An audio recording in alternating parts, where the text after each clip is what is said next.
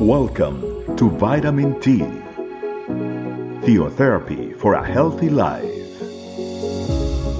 The program for a great start of your day.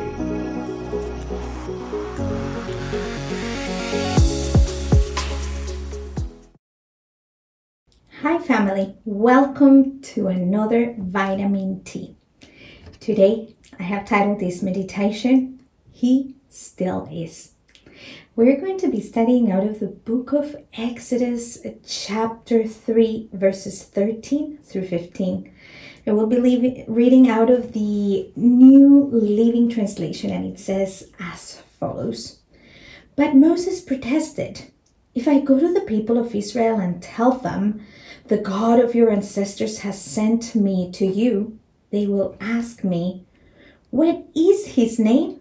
Then what should I tell them? God replied to Moses, I am who I am. Say these to the people of Israel I am has sent me to you.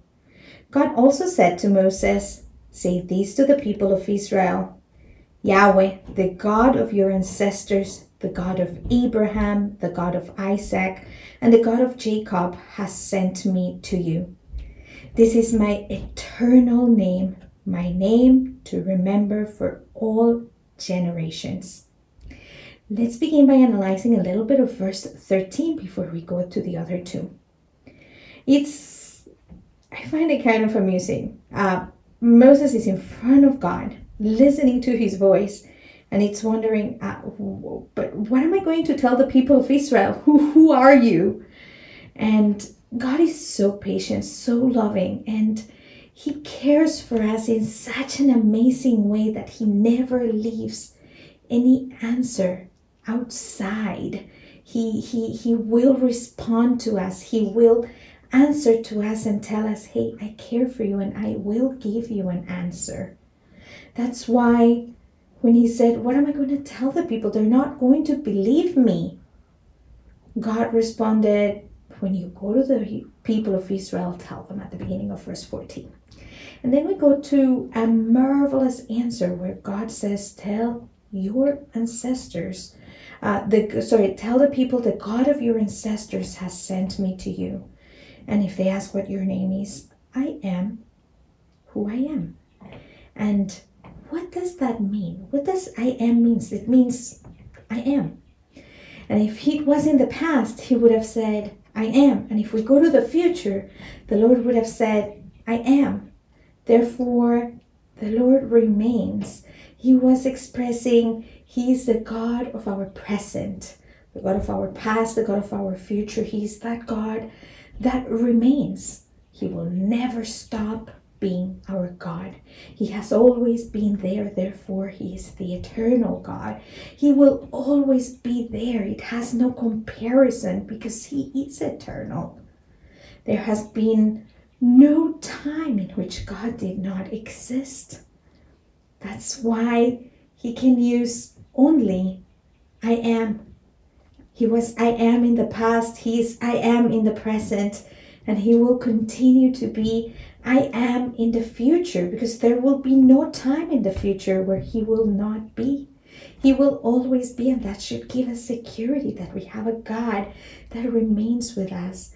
That is the, the eternal God that exists outside of anything that currently exists because his, his existence does not depend on anything that, that, that is existing.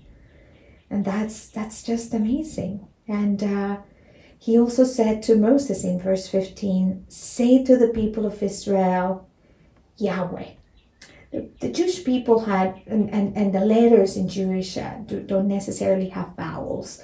Um, so they, they, even to this day, they don't dare to pronounce his name. And um, Yahweh eventually has been as well uh, being used as the name Jehovah.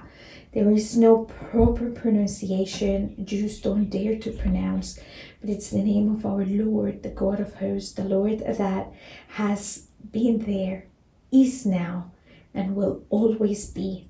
That's the God that you and I believe in. And you always need to remember when you think, Where is God? He still is. He is with you. He's the God that has decided to love you eternally. He's the God that has decided to have an eternal name, an eternal existence, both for you and I. And He is the God of our ancestors, says the God of Abraham, Isaac, and Jacob. He is as well your God. Allow your God to be the God of your descendants, your children, your grandchildren, and the children of your children's children. Let's pray. Father, I give you thanks for giving us such tremendous revelation of an attribute, your eternal attribute, but not only eternal, but that attribute of your current existence, an existence that you are at all times. You were in the past, you are right now, and you will continue to be. Outside of anything that exists, you still are, and you will never stop being. That's why we can place and deposit all of our trust in you, because you will never stop being. We praise you and we glorify you and thank you, Father, for giving us a name and giving us, Lord, the opportunity to trust in you. We exalt you. In Jesus' name, amen. Thank you, Father. And thank you, family, for being in this vitamin T. See you in another time. Enjoy. Bye bye. Thanks for joining us. Remember, the vitamin T can be found in audio, video, and written versions in our website, estecamino.com. We'll be waiting for you tomorrow for your daily vitamin T. Theotherapy for a healthy life.